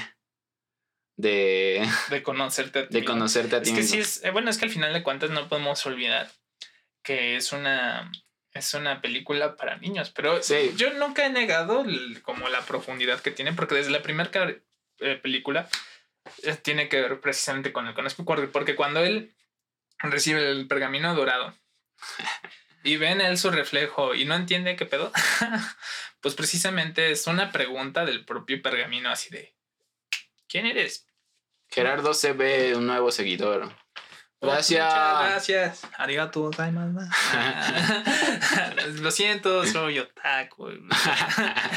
ya, así suscri- se suscriben 30 Sí, sí, no, personas, ¿no? Es cierto, gracias por la suscripción y, y ahí. Sí, muchas gracias. Esperamos mejorar para ti. Exacto. Pues sí, no sé, paz interior suena un poco rebuscado, suena un poco incluso fumado, ¿no? O sea, como de. Paz interior. ¿Crees que se pueda conseguir? Creo que sí, y, y de hecho, eso es lo que también decíamos hace rato, de que hay cosas que te quitan la calma, como los narcotraficantes, y va respecto también a la paz interior, o sea, la calma, la calma interior, ¿no? Es más o menos como lo mismo. O sea, si tú empiezas a hacer actos, este, desdeñables, o sea, y que, y que no son coherentes con lo que tú eres, porque puedes ser un asesino, pero si no eres coherente, este, te va- no vas a tener paz interior. Puedes ser asesino y tener paz interior, pero tu moral debe dictaminar que, que asesinar es, es bueno. Tomaste uno de los puntos más importantes de, de este libro, de Crimen y Castigo, porque precisamente es cuando este Raskolnikov empieza a dudar de, de, de sí mismo, del acto que ha hecho, cuando le empieza a cagar, ¿no? Tanto la caga que, se, que, que un, un delito en el cual no deja tanta evidencia, él solito se pone en los ojos de la policía, ¿no? Por, Por por andar reafirmándose a sí mismo ante las personas y diciendo, ¿quieres saber quién asesinó a esta persona? Hey, hey, ¿Quieres saber? Y es así como, oh, demonios, dude, cálmate un poco, ¿no? Policía quiere saber quién la mató. Sí, no, está bien tonto el muchacho. ¿Sabes también a qué me recordó esta, esta novela que nos cuentas? A, a la de Dorian Gray, pero va al revés. Es Dorian Gray en- al, al asesinar, cuando, cuando asesina, en vez de, de empezar a tomar un camino de, de autorreflexión y lo que sea, empieza y a humanizarse. Al contrario, empieza a deshumanizarse cada vez más y, y al final termina siendo como, como, es como si hiciera un pacto con el diablo, por así decirlo. Ya no, ya no envejece, este, sus actos ruines no le, no le causan ningún malestar. Y eso hasta que ya lleva a un conflicto. Bueno, no- mejor no les cuento el final, pero, pero va respecto a, lo cont- toda la- la- es como el contrario de esta otra novela. Sí, sí, sí. Sí, y se entiende, ¿no? Es que también es como la falsa idea de la diferencia, ¿no? La obstinación trae la falsa idea de la diferencia. Am, porque al final de cuentas, ¿quién es diferente a los demás? Bueno, yo, creo, que sí se puede, güey. O sea, sí hay personas que se Yo podrían que destacar a sí. los demás, pero yo creo que es más a los actos que por su propia naturaleza humana, ¿sabes? No, pues sí, no es. mm, Pero es que sí, también por la naturaleza. O sea, una persona que nace con, con 10 centímetros de. con 5 centímetros de grosor de piel. Es Ah. completamente diferente. Es completamente diferente a, a la mayoría, a la gran, gran mayoría de las personas. Y eso es solo algo muy burdo, muy, muy físico. Así como. Pero en ese caso estarías, bueno, no podrías negarme que todos tendrían como diferencias corporales y que cada una de esas diferencias que los harían aptos para diferentes tareas, los harían al mismo tiempo iguales, porque entonces no habría como este estatus de igualdad, porque entonces nuestros cuerpos cambiarían y también nos harían aptos para otras No tareas. creo, no te lo acepto. Solo hay personas muy específicas. No, o sea, es que no creo que no creo que todas las personas sean iguales. Creo que sí hay personas que son parecidas. Creo que sí, sí somos asimilables, pero sí hay personas destacables Ujú. que son diferentes. Hay ideas nuevas y igual vuelvo a lo mismo también del, del vacío cuántico, que cuando el caos, si en primera, si tienes que estar vacío, luego tienes que dejar entrar caos a ti y pueden salir crear nuevas ideas. De lo que de lo que ya hay claro pero tal vez la otra vez pensé no ideas nuevas sino ideas mm, cómo eran bueno es que no eran inno- innovadoras se me fue se me fue la frase por no anotarla pero mm, era e- es como no puedes generar tú una idea nueva, pero sí hay ideas que nunca se han visto, como el iPod, ¿no? O sea, el iPod cuando salió nunca se había visto y era una idea nueva, a pesar de que es un concepto, Ajá, que existe desde millones de años, ¿no? Que pero se de destacó y crearon y- algo nuevo. Con la comunicación, sí. Sí, sí, estoy de acuerdo. Pero, mm, mira, yo sé que suena contradictorio el discurso que te planteo en el comentario anterior, ¿no? Suena muy contradictorio, pero es precisamente como, como el propio caos, ¿no?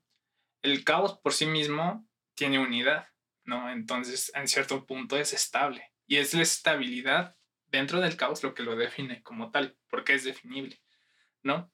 Ah, y lo mismo, ¿no? O sea, se, se, vuelve, se vuelven como aforismos paradójicos, ¿no? Todos somos iguales porque todos somos diferentes. Es que yo no creo, siempre Todos le mencionas esa frase, pero no me gusta, la verdad. Todos somos diferentes, o sea, no puede, Todos somos to- diferentes. todos somos diferentes. Y todos, pero... Y eso nos deja a todos en igualdad de condiciones, porque no hay nadie que sea... En- pero es Entonces, diferente diferen- igualdad de condición que igualdad de, de composición, por así decirlo. Ah, pero pues yo no estoy hablando, es que no es... y es más la como... composición es lo único- no la es lo único que condición que, dices iguales. va respecto a darle valor a, la- a las personas. Y yo, en primera, no creo que las personas tengamos el mismo valor. En segunda, me estoy metiendo en pedos, pero si siguen la página, ya verán un desromantizando que, que lo voy a hacer. Creo que no todas las personas tienen el mismo valor. Creo que no todas las personas son iguales. Eso, eso todos lo sabemos. Evidentemente yo no creo que todos sean iguales. No, creo que Pero- sí tenemos similitudes, y, pero sí hay personas que son aún más. Hay, hay una, ima- imagínate, es como estadística. Hay una normal de personas donde son muy parecidas y es la mayoría, pero hay un 5%, un punto 5% que son destacables porque se salen de la normal, porque nacen, hay niños genios, o sea, nacen diferentes o se hacen diferentes. O sea, pues, se hacen, pero eso es ya No, una cuestión creo que de hay, creo que hay, hay los dos. Uno los que nacen diferentes y otros los que hacen Sí, sí. y los que las dos. Pero entonces ahí es como lo que platicabas, ¿no? De que alguien nace con 5 centímetros de, de- de piel. Hay quienes nacen con una mejor síntesis en la sinapsis de sus neuronas. Exacto. ¿no? Y eso también facilita ciertos procesos mentales, pero eso no, no los hace directamente superiores, ¿no? No, no digo que superiores. No, es diferente. La, la, la diferenciación a la, a la mejoría, por así decirlo. Porque no a fuerzas lo diferente es lo más, es lo mejor. Pero Sí, sí, no. existe lo diferente. Sí, y la diferencia es algo a lo que todos nos sometemos, ¿no? Incluso cuando tú te, te enfrentas a tu espacio familiar, ¿no? No puedes decir que uno sea igual al otro, ¿no? Exacto. O sea, y eso que son familia y que genéticamente tienen muchas similitudes. Incluso en gemelos, o sea, es que incluso en gemelos, ¿por qué no tienen la misma vida si viven en la mayor posibilidad de, de igualdad de condiciones? Eh, y Pero al son final de cuentas son las acciones los que definen cada, qué es cada quien, cada uno de los. la voluntad. Ajá, es la voluntad. Sí, este, pues sí, bueno. Eh, Ah, ¿Tienes algo más de paz interior? Calma aún en la adversidad. A ver. Mira, tengo. Bueno, yo, para cerrar con mis puntos. Yo tengo quietud todavía. Sí, yo, eh, pero mira. Tengo. Yo, yo soy una persona que cree fielmente que el hombre aprende a través de la interacción con su entorno, ¿no? O bueno, los humanos, ¿no? este. Y va así, ¿no? Mientras más se ve el vacío, más se asimila. De igual manera y equivalentemente, mientras más se ve hacia la calma, esto se interasimila más al alma, ¿no? ¿De qué manera? De que si tú estás constantemente viendo al caos, tu mente se va a reflejar en- en expresiones caóticas, ¿no? Pero mientras tú vas este, interasimilando tus actitudes o tus pensamientos a la calma, ¿no? Focalizando todo ese caos dentro de esta templanza, ¿no? Con esta capacidad de, de regular la temperatura de tus propios pensamientos, tus actos van a ser más calmados, ¿no? Vas a tener como Sí. menos posibilidad de actuar este, Impulsivamente. impulsivamente, reactivamente, violentamente, ¿no? porque es como tú lo, como, lo decías hace rato, ¿no? Medio lo anticipas, ¿no? No es como visionar el futuro. Sí, no, pero... pero anticipas tu cuerpo a los estímulos que pueden venir de fuera, ¿no? Sí, incluso yo creo que es practicable, así como como de, digamos, te vas a enfrentar a, otro men en boxea, en, una pelea de boxeo, y pues te, sometes no solo a golpes, sino a... a condición física, ¿no? Y, mental, o sea, de que te estén insultando y, para que en el momento no te calientes y, tomes decisiones mal. Sí. Pero también respecto a lo que quiero decir de la quietud, es que la, la calma no siempre es la solución para los problemas. Y quería, quería decir algo este, sobre la inmovilidad. La inmovilidad te hace más viejo. La inmovilidad te hace más viejo. Pues sí. pero físicamente. Sí, porque te vuelve incapaz, te vuelve débil. No, pero hablo, hablo de que las, tus, tus, tus, partículas, si no se mueven, eh, o el que se acerca, el que se acerca más a la velocidad de la luz, eh, recorre menos tiempo este, con respecto a, su entorno, por así decirlo. Entonces, otra vez con física, pero nada más quería decirlo. O sea, como incluso la movilidad literalmente te hace más viejo. ¿La este, movilidad o la inmovilidad? La, inmovilidad. O sea que eres muy viejo, Aldo. Te hace más viejo, pero que es bien difícil de decir, porque respecto a qué? Teoría de la relatividad. Pues yo creo que a la capacidad de impresión, ¿no? O sea, muchas veces se, se habla como esta parte del viejo que es incapaz de, de, impresionarse y se vuelve un cascarrabias, ¿no? y la diferencia del, del otro tipo de, de, vejez es como el viejo infantil que tiene la capacidad de impresionarse. Y Cada vez más. Incluso es más dado a que las personas con, actitudes, este, digamos que escarrabias, por así decirlo, mueran por problemas hepáticos, ¿no? Renales. Justo iba a decir eso, la contraparte que dijiste. Porque, este... Ahí se me fue completamente el pedo. eh, ah, eh, va respecto a lo, como algo que dicen que cada vez te vuelves menos impresionante. Si tú sigues haciendo cosas, cada vez te vas a volver menos impresionante según esto, porque, eh, digamos, por ejemplo, ahorita que hicimos los directos, ya no, es, ya no es impresionante hacer un directo, ¿no? Pero al principio fue como, oh, mira, va a hacer un directo tal vez y, y lo que sea, ¿no? Y entonces mientras más hagas cosas, cada vez menos impresionantes van a ser. Pero mi contraparte es cada vez puede ser aún más impresionante que, el día anterior. Porque cada vez puedes, puedes hacer cosas más, más nuevas. Y por ejemplo, eh, tal vez no sea tan impresionante para una persona que ya haya visto lo que antes, lo que antes has hecho. Pero para una persona que, que ve lo, lo, que apenas o lo que recientemente haces, es mucho más impresionante porque no ha visto todo el camino tal vez. Y, y le causa la impresión ya todo, lo, todo el camino que ha llevado a, un buen producto, por así decirlo, ¿no? ¿Sabes qué me gusta de caminar por la ciudad? Aunque, y, aunque la ciudad sea un ente, y voy a citar directamente a Adorno, ¿no? Este, mientras la ciudad se podría ver como un ente homogéneo, definible y constante, es cuando la caminas, cuando realmente te vas dando cuenta de los elementos que van cambiando. Si tú te mantienes en la inactividad, es eres incapaz de ver cómo esos, cómo esos este, elementos van cambiando, ¿no? Y a tu apariencia o a tu evidencia personal vas a ser solo consciente de los cambios grandes que hay, ¿no? Este, yo creo que, o sea, es parte de, y lo decías hace rato, ¿no? Sobre esta capacidad de, vaciar y dejar atrás lo que, lo que tú supones, ¿no? Y yo soy este fan, ¿no? De, caminar, ¿no? Hay un poema que se llama Caminante no hay camino. Es el camino al andar.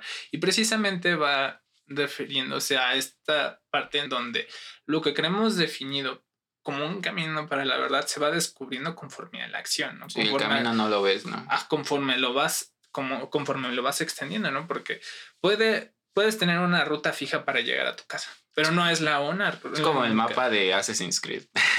Y yo creo que el hecho de, de, por ejemplo, voltear tu camino hacia otro lado, ¿no? Y transitar nuevas rutas, te da más posibilidades, más visión y a la vez más capacidad de impresión al momento de, de, plantearte una ruta a tu casa, ¿no? Y- Por ajá. así decirlo. Y va justamente, eh, es, es justamente lo que quiero decir. La, la calma, un exceso de calma, como decimos siempre, los excesos no te llevan a, buenos lugares. El exceso de calma este, te puede llevar a, a una quietud o a, o a sobre todo una pasividad, que es lo que quisiera diferenciar, la pasividad, este, donde no te, bueno, la, la frase que había escrito, la pasividad no te lleva a ningún lado, pero te hace disfrutarlo. Si tienes exceso de pasividad, incluso vas a dejar de disfrutar el, el lugar donde estás y no vas a avanzar aparte a ningún lado. El exceso de pasividad no Hasta- trae una buena recompensa. Hasta te puede envenenar. Es como una araña que se incuba en su telaraña y nada más está esperando a ver qué cae. Exacto. ahí. Pero la- el otro lado es la falta de pasividad, que, es, que sería la falta de, de, de darte tiempo para disfrutar los destinos. Una cosa es disfrutar el camino, pero el camino la verdad es que es jodido. La mayoría de las veces el camino es desgastante, implica un esfuerzo, implica, implica mm, encontrarte piedras en el camino. Y cuando llegas a un destino, puedes disfrutar más la calma, pero que sea, que sea moderada, que sea tomar, tomar este, este punto como con sabiduría para poder seguir adelante, ¿no? Aparte, si tú vas disfrutando de, de, estos pequeños peldaños, te vas a motivar más para seguir subiendo en, en los peldaños. Sí, sí, y sabes, yo creo que cosa que me molesta de, de, las lógicas de consumo actual sería esta parte de, de solucionarte la vida, ¿no? De volvértela más fácil. Si se dieran cuenta lo fácil que es nuestra vida, es tan fácil nuestra vida que la pérdida nos parece ajena. Ya lo platicábamos en el, en el, capítulo pasado, ¿no? Yo creo que el enfrentarte al conflicto en cierta, en cierta medida va trazando esta vejez de la que hablas, ¿no? Porque pues en sí mismo te da la síntesis de nuevas ideas, de nuevas resoluciones de, de problemas y no se lo dejas todo a un aparatucho, ¿no? este, hay que saber equilibrar. Tampoco es como que digas, no, niego todo lo que existe y sabes que me caga nunca más, ¿no? Sí, No. Este, pero pues también si tú te consumes en esa idea de facilitarte la vida a un extremo enfermizo, el único que vas a tener es obesidad, ¿no? vas a tener diabetes, obesidad y, Ajá. y- y- o tal vez pobreza, ¿no? Extrema. sí, y, y pues yo creo que va mucho también con el cómo usamos nuestro entorno, ¿no? Porque es esa razón de instrumento a, que le- a lo que le vamos dando a nuestra, a nuestra propia existencia, ¿no? ¿Cuántas personas no utilizan sus piernas, ¿no? Y, se pudren sus piernas, ¿no? O sea, de pronto tienen 40 años y ya tienen artrosis en todos lados, ¿no? Y- Gota. Ajá. Y es así de, pues, tu propia, tu propia ansia de quererte facilitar la vida te la está complicando, amor. Y es que también va respecto a los placeres y, al, y, y parte del estoicismo es negarse a los placeres y al- sobre lo, lo de la templanza. La templanza es negarte a los placeres, pero no a fuerzas como a los placeres a largo plazo, porque también está una, una frase de Seneca de el, el, el prudente no busca, la, no busca los placeres humanos, busca la, la falta de dolor, evitar el dolor. Este, pues es lo mismo, o sea, tal vez sí sea muy placentero ponerte una pedota, pero momentáneamente, porque va a llegar el otro día, el siguiente día, donde vas a tener una cruda horrible, donde te chingas, te estás chingando poco a poco, mucho a mucho, tu hígado, tu salud. Vas a ser menos eficiente. Y entonces, a final de cuentas y a la larga, estos placeres no van a ser placenteros al final de cuentas.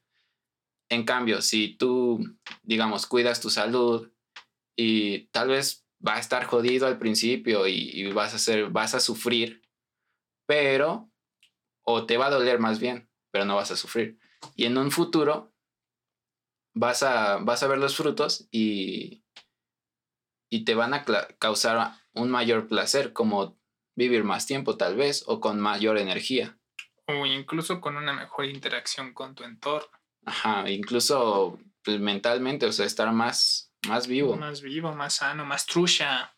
Exacto. Pues creo que, o sea, yo, yo ya no tengo nada. Yo tampoco. Bueno, tenía ahí un punto, pero creo que igual podemos pasar al próximo programa, que era que hasta en las revoluciones, ¿no? Que cuando se persigue un cambio, puede haber diferentes medios de acción que sería o la impulsividad o la calma y pues muchas veces la calma también era un mejor medio, ¿no? Pero como decía también Aldo, ¿no? No siempre la calma es la mejor respuesta. hay que, yo creo que hay que saber intercalar, ¿no? Incluso Marco Aurelio tuvo que tomar decisiones bastante violentas, por así decirlo, y es también gracias a ese balance entre la calma y también sobre la reactividad en la que se construye su grandeza, ¿no? Y, incluyendo todos sus errores, ¿no? Sí. Incluyendo todos sus errores. Pues sí, no sé.